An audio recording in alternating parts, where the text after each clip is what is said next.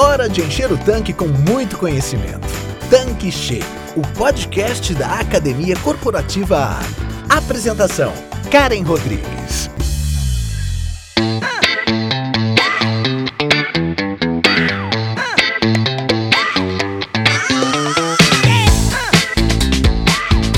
Olá, seja bem-vindo, seja bem-vinda aqui no nosso canal Tanque Cheio.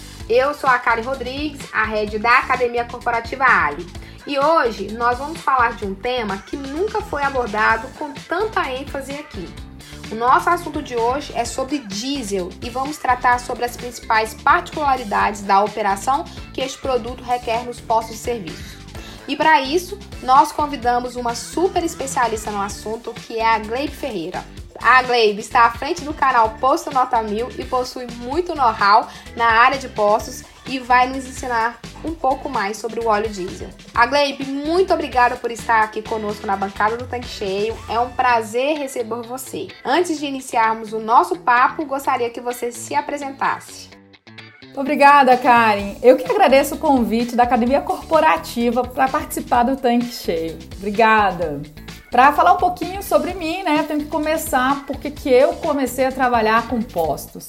Pela minha formação. Eu sou bacharel em Química e em 2010 eu fui convidada para participar da construção de uma distribuidora de combustíveis. Depois que a gente terminou essa construção, eu continuei no grupo, mas em vez de trabalhar na distribuidora, fui trabalhar na operação dos postos. Eram 12 postos de abastecimento e eu fazia a supervisão. Fiquei um período também na Universidade de Brasília como pesquisadora e depois eu aceitei um novo convite para administrar um terminal, uma base compartilhada que tem aqui em Brasília. Eu fiquei quatro anos lá. Foi quando eu decidi sair e iniciar a consultoria ambiental em postos revendedores de combustíveis aqui de Brasília foi quando eu vi uma oportunidade de multiplicar o conhecimento que eu tive, tanto na operação dos postos quanto da distribuidora, e eu montei o Posto Nota Mil, que é um canal no YouTube onde a gente compartilha conteúdo para postos de serviço. A Gleibe, muito bacana a sua trajetória e muito inspiradora. E agora, para começar o nosso papo, como o nosso tema é óleo diesel, eu gostaria que você explicasse para gente quais os tipos de diesel rodoviário no Brasil e as suas diferenças. Karen, como você mesmo disse, a gente vai falar sobre o diesel rodoviário. A primeira classificação que existe é essa. O óleo diesel ele é comercializado de acordo com a sua aplicação, podendo ser rodoviário ou marítimo. Já o óleo diesel rodoviário é aquele que a gente abastece os veículos no posto. E ele pode ser classificado tipo A ou tipo B. O tipo A é o óleo diesel que está sem a adição de biodiesel. Já o tipo B é óleo diesel que tem a adição de biodiesel. A Agência Nacional do Petróleo, na sua resolução número 50, ela traz uma nomenclatura de acordo com o teor máximo de enxofre, onde esse diesel ele pode ser classificado em S10, que ele tem o teor máximo de enxofre de até 10 mg por quilograma, ou S500, onde o seu teor de enxofre máximo vai ser de até 500 mg por quilograma. Então, nos postos de serviço, o diesel que a gente comercializa é um diesel B, com adição de biodiesel. E ele pode ser S10 ou S500, dependendo do teor de enxofre presente na sua composição. Ok, Agleib. E quais os processos de controle de qualidade da refinaria até o posto revendedor? Karen, existe uma resolução da Agência Nacional do Petróleo que trata especificamente desse tema. É resolução número 50 de 2013. Ela tem por objetivo regulamentar as especificações do óleo diesel de uso rodoviário e as obrigações quanto ao controle de qualidade a serem atendidas pelos diversos agentes econômicos que comercializam o produto em território nacional. Quem produz o óleo diesel deve analisar uma amostra, mas não pode ser qualquer amostra não. Ela tem que ser representativa do volume a ser comercializado. E após a análise, deve emitir um certificado de qualidade, atestando ou não a conformidade do produto. Se estiver conforme, esse produto pode ser comercializado. Ele vai para a distribuidora de combustíveis. E além disso, deve ter uma amostra testemunha, que é vinculada a esse boletim. Amostra testemunha, né? Eu adoro falar esse nome. E o que, que seria uma amostra testemunha?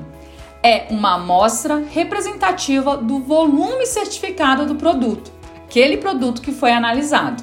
E como o próprio nome já diz, é uma amostra que servirá de contraprova para verificação dos padrões de qualidade desse produto que está sendo comercializado. E essa amostra deve ficar guardada à disposição da Agência Nacional do Petróleo. Quando ela solicitar, deve apresentar. O prazo são de dois meses. A responsabilidade é grande do produtor e, por isso, a cada dois meses, ele deve realizar uma análise, o ensaio de lubricidade do diesel. E ele tem que apresentar esse ensaio à ANP em até 15 dias depois, após o término desse período de dois meses. Agora, falando dos distribuidores, que são os responsáveis pela produção do diesel B, a mistura entre o diesel A produzido né, pela refinaria e misturado ao biodiesel. Uma análise representativa desse diesel B também deve ser realizada antes dele ser comercializado. E um boletim de conformidade também é emitido. E novamente, para comercialização desse produto, tem que ter um documento fiscal emitido pela distribuidora, indicando a descrição do produto, seu código e o número do boletim de conformidade da análise que foi realizada. É isso que o posto revendedor de combustíveis recebe quando ele adquire um produto.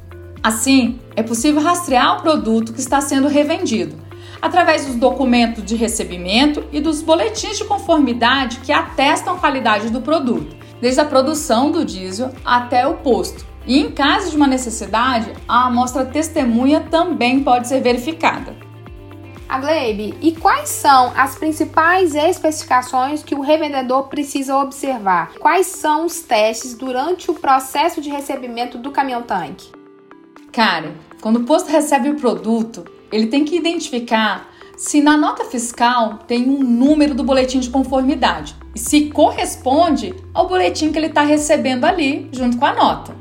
Ele também tem que verificar se esse boletim do diesel B que ele vai receber possui as informações exigidas dos resultados de análise. E quais são esses parâmetros? Aspecto, cor, ponto de fugor, massa específica, condutividade e teor de água. Quem determina isso é o artigo número 5 da Resolução da Agência Nacional do Petróleo, a número 50. Mas além disso, o posto deve realizar a análise do combustível que ele vai receber. Mas não são os mesmos parâmetros do boletim de conformidade. Ele vai realizar a análise de aspecto, cor e massa específica, que é a densidade. Você deve estar se perguntando, né, Karen? Como que eu identifico que o produto que eu analisei ele está em conformidade ou não? Primeira coisa que a gente tem que fazer é, eu vou lá e analiso o diesel, eu vou verificar se o aspecto dele tá ok. E o que, que seria ok? Ele tem que estar límpido e isento de impurezas. Se esse diesel tiver turvo, é porque ele pode ter água em suspensão ali. Então não posso receber esse produto. Depois que eu analisei o aspecto, eu vou verificar a cor. A cor é visual. Eu vou ter que identificar o diesel que é vermelho, é o diesel S500. Já o diesel que ele é ligeiramente transparente a amarelado, ele é o diesel S10. Mas o diesel S10 ele pode ter uma tonalidade meio marrom alaranjada, mas isso é devido à coloração do biodiesel. Se ele tiver nessa coloração, você pode receber.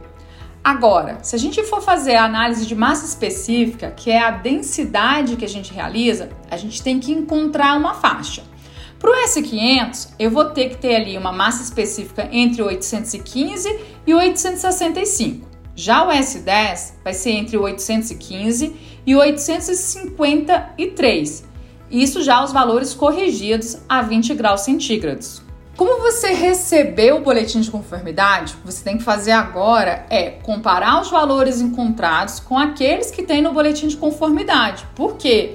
Se eu tenho uma distância muito grande nos valores, principalmente de massa específica, esse produto, apesar de estar dentro do padrão da Agência Nacional do Petróleo, ele está muito distante daquele valor que foi entregue. E aí é importante você fazer uma verificação com a distribuidora. Agleine, agora vamos nos colocar no lugar do revendedor ou do responsável pelo recebimento do produto. Se essa pessoa estiver recebendo três combustíveis distintos, por exemplo, etanol, gasolina e diesel, existe alguma ordem de recebimento destes produtos? Quer dizer, de fazer as análises desses produtos? Cara, recebimento é o coração do posto, né? É no recebimento que a gente garante a qualidade do produto que a gente vai estar tá revendendo. Então, eu vou te dar uma sugestão todas as vezes que você estiver recebendo esse produto no mesmo carregamento. Você está recebendo etanol, gasolina e diesel. Essa sugestão vai ser baseada na viscosidade do produto e na utilização do saca-amostra e dos instrumentos de análise. Para eu realizar a verificação da qualidade do recebimento, eu preciso utilizar um saca-amostra para coletar uma amostra do fundo do caminhão-tanque. E aí eu vou retirar primeiramente uma amostra de diesel, depois de gasolina e depois, por último, né, de etanol, que eu vou limpando esse saca-amostra com o produto.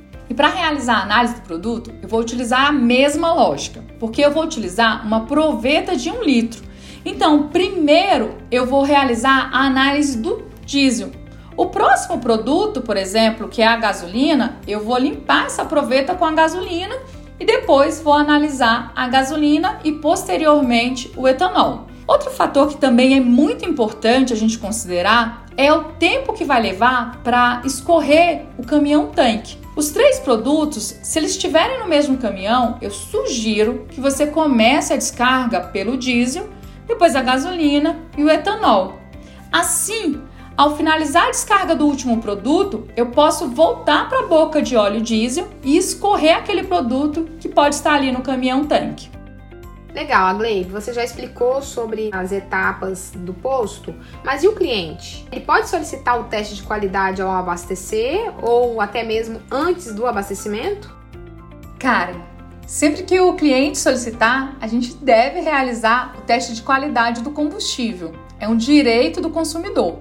É o que determina o artigo número 8 da Resolução da Agência Nacional do Petróleo número 9, que determina que o revendedor é obrigado a realizar as análises sempre que solicitado pelo consumidor. E me diz uma coisa, qual profissional do posto pode fazer o teste do diesel? Todos os profissionais que trabalham nos postos, eles devem estar habilitados para realizar a verificação de qualidade. Mas por quê? Porque ele vende o produto. E se há alguma insegurança quanto à qualidade, você deve tirar no momento que o cliente sente essa insegurança. Infelizmente, não sabemos qual vai ser o horário. Além disso, é importante preencher um documento que formalize, por exemplo, que o cliente João acompanhou a análise. E nesse momento, você pode, por exemplo, mostrar um boletim de conformidade da distribuidora, o seu livro de registro de análise. Assim, trazer a segurança e profissionalismo para o seu posto, reconquistando esse cliente. Agora, quando falamos da emissão de um relatório, apenas o químico, com cadastro no Conselho Regional de Química, pode emiti-lo.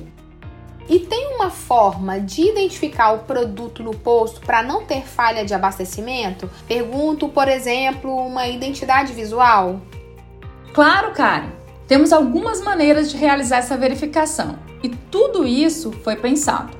Quando foi introduzido o diesel com menor teor de enxofre, foi necessário realizar uma marcação do produto.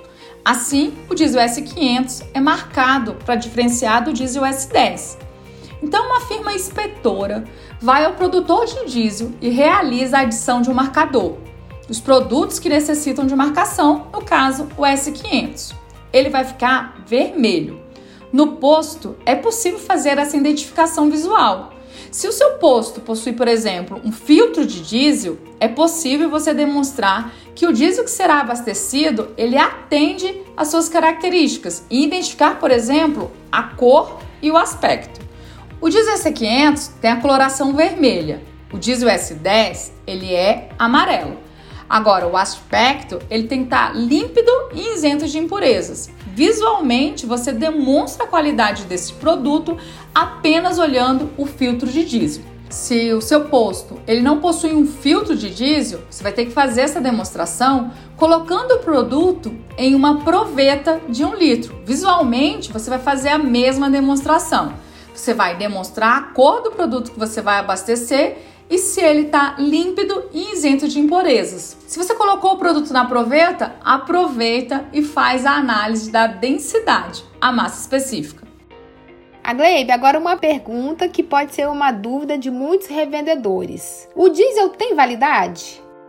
Karen, o diesel não tem um prazo de validade estabelecido. Entretanto, sua estabilidade está diretamente ligada às condições de armazenamento. Por exemplo, a que temperatura e pressão e se há ou não a incidência de luz nesse produto vai fazer com que ele possa ter uma variação, a sua estabilidade mude. Mas nos postos, os tanques de armazenamento de combustíveis, eles são subterrâneos. Então a gente não tem uma grande variação de temperatura e pressão. Experiências demonstram que o produto movimentando e armazenando conforme as recomendações, a gente não observa problemas na sua qualidade dentro de um prazo médio de aproximadamente 30 dias. E a gente não quer que o posto fique com um produto por 30 dias parado ali, né? É verdade, a Gleibe. Até porque o giro precisa ser bem maior, né? Tem posto que recebe produto diariamente e tem postos que recebe dia sim, dia não.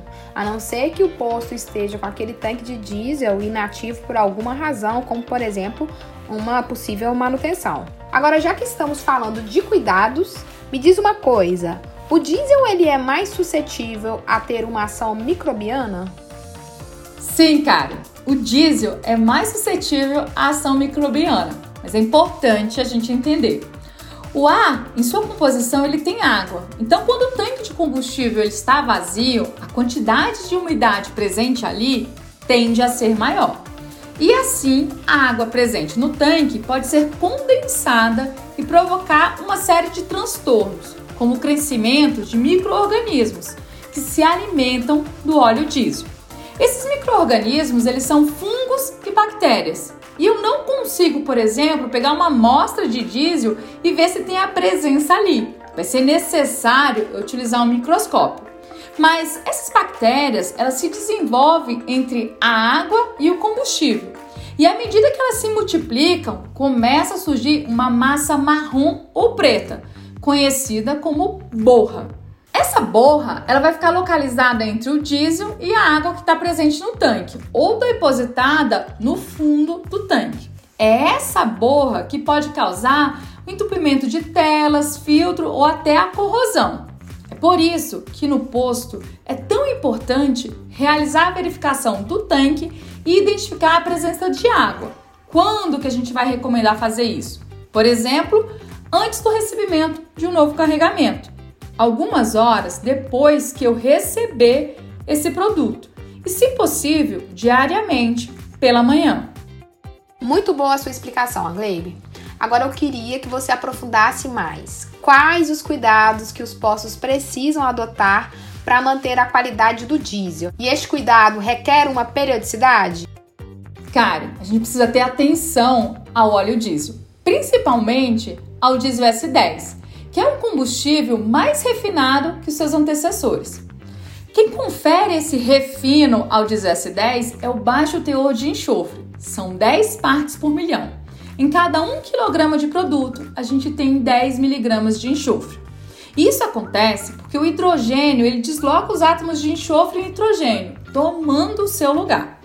Assim, esse diesel S10 ele é mais rico em hidrogênio, proporcionando um comportamento ligeiramente mais solvente à sujeira que o diesel S500.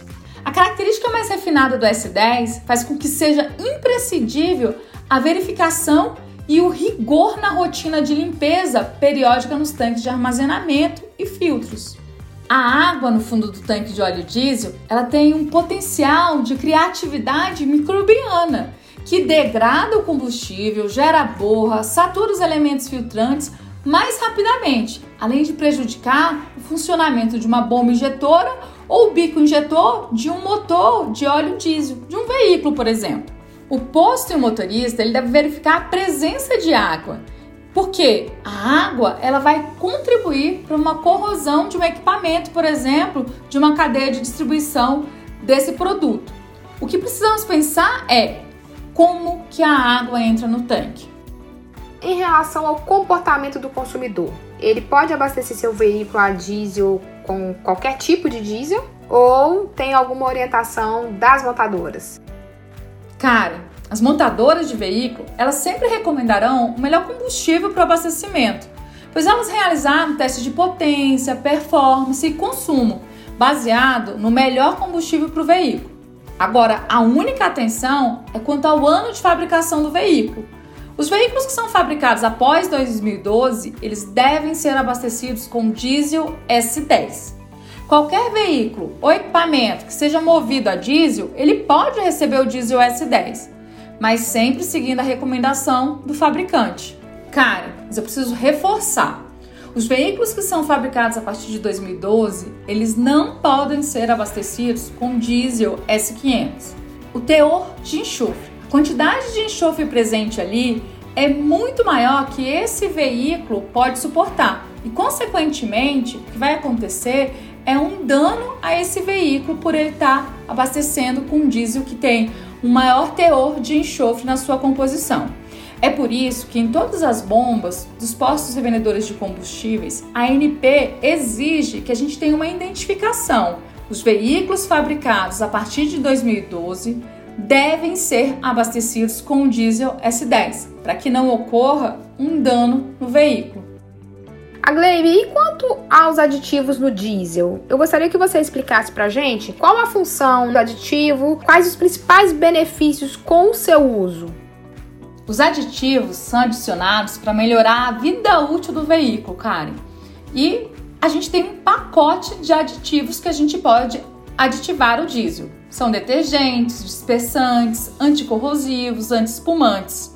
Pra você ter uma ideia, quando eu adiciono um detergente, ele tem a funcionalidade de prevenir o aumento de consumo e das emissões durante a vida útil do motor, pois ele diminui a formação de depósitos no sistema de ingestão. A função do dispersante vai ser de prevenir o agrupamento e a precipitação de partículas que são insolúveis. Na prática, isso vai garantir uma melhor combustão e a maior durabilidade do motor, pois há menos acúmulo de resíduos ali. A função anticorrosiva vai ser evitar a corrosão das partículas metálicas dos sistemas de combustíveis por eventuais presenças de água. Dessa forma, o sistema de armazenamento ele vai ficar protegido. E a gente também tem uma outra função, a desemulsificante. Essa função melhora o processo de drenagem e de limpeza do sistema de tanque de armazenamento, uma vez que impede a formação de emulsão. E a última função, a anti-espumante. Imagina que quando eu estou realizando o abastecimento, vai ter a formação de espuma e o anti-espumante vai evitar com que essa espuma seja formada. Isso faz com que a operação seja mais rápida e de forma adequada, evitando ali com que poderia acarretar uma perda de volume no tanque durante o abastecimento. A Gleibe, e por que alguns veículos, quando abastecem com diesel S10, também precisam abastecer com Arla 32? Karen, porque esses veículos eles possuem um sistema de redução catalítica seletiva. Antes, é preciso você entender o que é Arla 32. O Arla é uma solução de ureia mais água desmineralizada. Ela recebe esse nome pois é uma sigla para agente redutor líquido automotivo e contém 32,5% de ureia de alta pureza em sua composição. Por isso que o nome é Arla 32. A ureia de alta pureza ela vai reagir quimicamente dentro do catalisador dos veículos, que possuem esse sistema de redução catalítica seletiva, e vai ser responsável pela diminuição de emissão dos poluentes para o meio ambiente todas as mudanças que ocorreram no diesel foi para a gente diminuir o nível de poluição. E aí, a gente vai precisar utilizar o Arla 32 em alguns veículos para a gente diminuir mais essa emissão de poluentes. Essa é uma substância que vai ser pulverizada na tubulação do escapamento e vai reagir com a fumaça que vai ser proveniente da combustão do motor, transformando esses óxidos nitrogenados em nitrogênio e água, que são inofensivos para o meio ambiente. E agora eu queria saber sobre o biodiesel. O que é este produto e por que ele é adicionado no diesel? Karen, todas as mudanças que ocorreram no teor de enxofre no diesel, a gente teve que fazer outras mudanças também. O óleo diesel com teor de enxofre inferior a 50 partículas por milhões, tende a apresentar baixa lubricidade em função do hidrorefino. E o que seria hidrorefino? É uma técnica utilizada para a produção de combustíveis com baixo teor de enxofre e tende a reduzir também os compostos polares que conferem a lubricidade natural ao óleo diesel. Então, o processo de obtenção do diesel S10 pode resultar em um combustível com baixa lubricidade, o que é indesejável. Mas o esquema de refino não é a única variável que vai determinar a característica de lubricidade do produto final. O tipo de petróleo usado também vai influenciar. E aí, uma forma de corrigir essa característica vai ser incorporar o biodiesel ao óleo diesel. Tem um estudo que diz que a adição de 2% de volume de biodiesel ao óleo diesel com baixo teor de enxofre seria suficiente para fazer com que ocorresse essa correção de lubricidade. No caso brasileiro, é obrigatório a adição de biodiesel ao diesel automotivo. E como o biodiesel é um biocombustível líquido e considerando uma fonte de energia renovável, ele vai substituir o combustível fóssil, o que é ideal. E aí, o Conselho Nacional de Política Energética ele vai determinar a adição de biodiesel, porque também vai diminuir o nível de poluição ambiental. Todo mundo sai ganhando. Se eu tiver uma adição de 2% de biodiesel, já vai melhorar a lubricidade Imagina se a gente tiver um diesel com um teor maior de biodiesel. Qual é o percentual de biodiesel no diesel no momento? Karen, o teor de biodiesel ele vai ser definido pelo Conselho Nacional de Política Energética e ele vai estabelecer um teor de 13% de biodiesel em diesel desde o dia 1 de março de 2021 e vai ocorrer uma evolução da adição obrigatória. Então, em 1 de março de 2022 vai passar para 14%. Isso de acordo com a resolução número 6 de 2018 do CNPE. A Glebe, agora uma dúvida de vários revendedores. É verdade que o óleo diesel pode congelar? Karen, é verdade sim. O diesel pode congelar. Isso só acontece por conta da presença de 13% de biodiesel no diesel, que pode proporcionar a cristalização de ésteres graxos saturados presentes no biodiesel. Além disso, pode ocorrer a cristalização dos hidrocarbonetos saturados que estão presentes no diesel. Portanto, quando eu junto esses dois combustíveis, o diesel e o biodiesel, pode ocorrer a formação de cristais parafínicos, que são prejudiciais ao desempenho do motor. E aí, a gente precisa ficar atento a locais que têm baixas temperaturas, pois pode ocorrer o congelamento do diesel.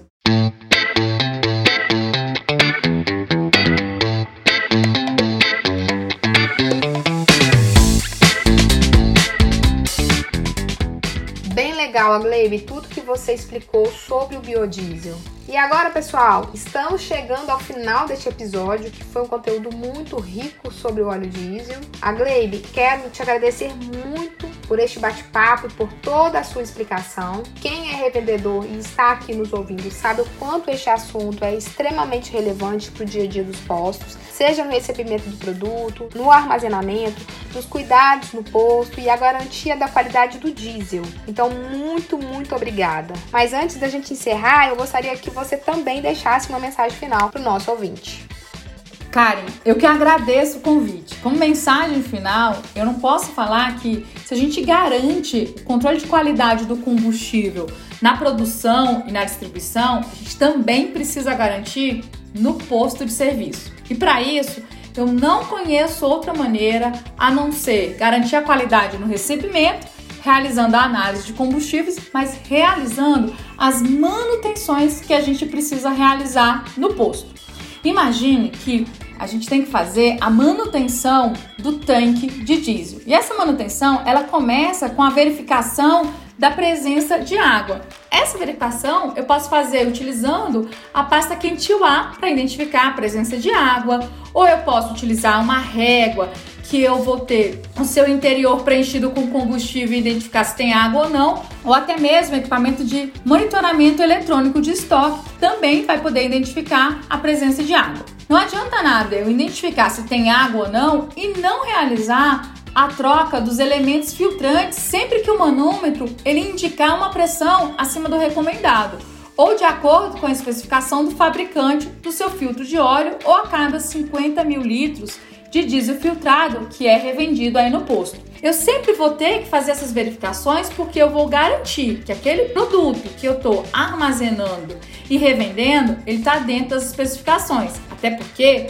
o diesel é um produto muito sensível. E foi sobre isso que a gente tratou aqui ao longo desse podcast. E por isso, para garantir a qualidade do produto, eu preciso garantir que as minhas manutenções no posto estão sendo realizadas constantemente. Karen, o prazer foi todo meu. Obrigada novamente pelo convite. E se precisar, é só me chamar. Como eu falo lá no posto Nota Mil, eu te vejo no próximo posto. Excelente, Agleib. Eu te espero aqui na nossa bancada em breve, viu? As portas do Tanque Cheio estão sempre abertas para você. Venha sempre compartilhar aqui com a gente os seus conhecimentos. Muito obrigada. Pessoal, então é isso. Espero que vocês tenham gostado. Este e vários outros assuntos você encontra lá no Telegram, ok? Até a próxima semana e um grande abraço virtual. Tchau, tchau. Você acabou de ouvir Tanque Cheio, o podcast da Academia Corporativa Ali. Quer encher seu tanque com ainda mais conhecimento? Faça parte do canal do Telegram da Academia Corporativa Ali e receba conteúdos diários relacionados à gestão do seu posto de serviços. Para entrar, basta clicar no endereço que está na descrição deste episódio. E para você que é revendedor Ali, acesse agora o portal da Academia Corporativa. Nele você encontra dezenas de webséries e cursos exclusivos sobre os mais diversos temas para você e toda a sua equipe. Tá esperando o quê? Não fique de fora!